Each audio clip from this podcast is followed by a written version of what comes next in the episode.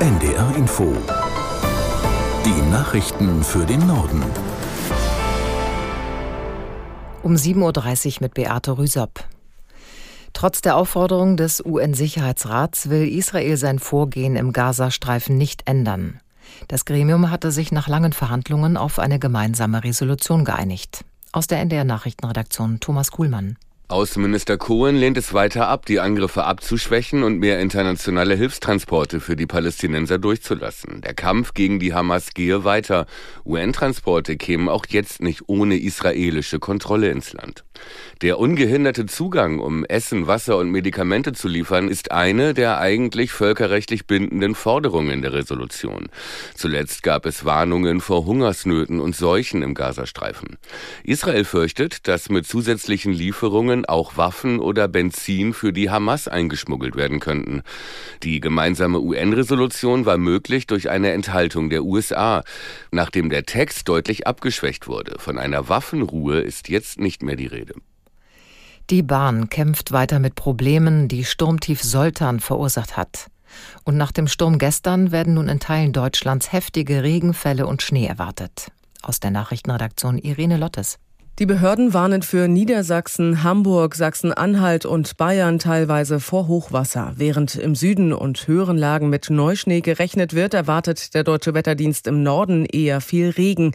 Infolge des Dauerregens sei vielerorts mit Niederschlägen von 60 bis 90 Litern pro Quadratmeter innerhalb der nächsten zwei bis drei Tage zu rechnen, heißt es vom DWD. Bahnreisende müssen sich auf volle Züge einstellen. Laut Bahn kommen zu dem ohnehin starken Weihnachtsverkehr nun noch die Reisenden, die ihre Anreise wegen des Sturms verschieben mussten. Außerdem ist der Bahnhof Kassel wegen Sturmschäden noch immer gesperrt. Folge sind Umleitungen und Verzögerungen auf Strecken, unter anderem von Hamburg bzw. Hannover in Richtung Süden und Südwesten.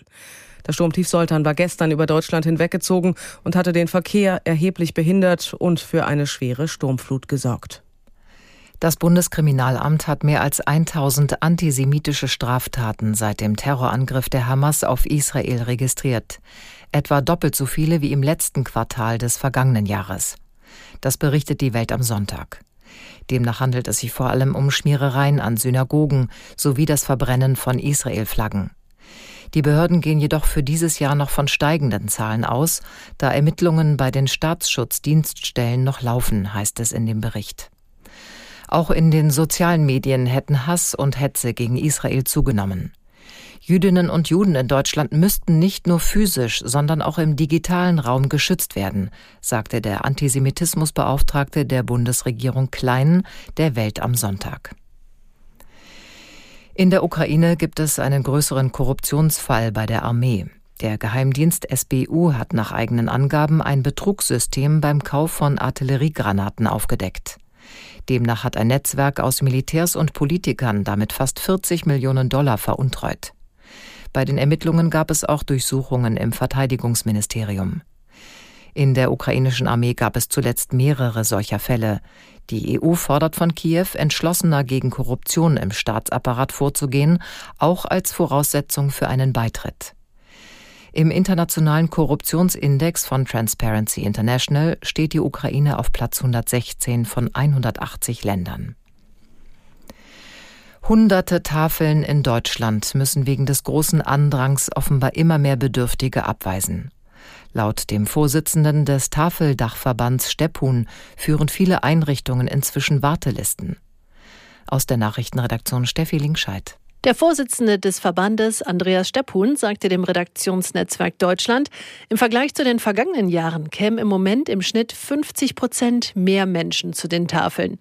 Gleichzeitig könne an Lebensmitteln nur verteilt werden, was da sei.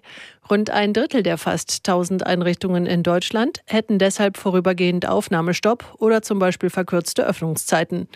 Der deutschen Presseagentur hatte Steppun gesagt, die Hilfeeinrichtungen seien angesichts von Bürgerkrieg in Syrien, Corona und Krieg in der Ukraine im Dauerkrisenmodus. Die Armut in Deutschland nehme zu und das sei spürbar. Das waren die Nachrichten.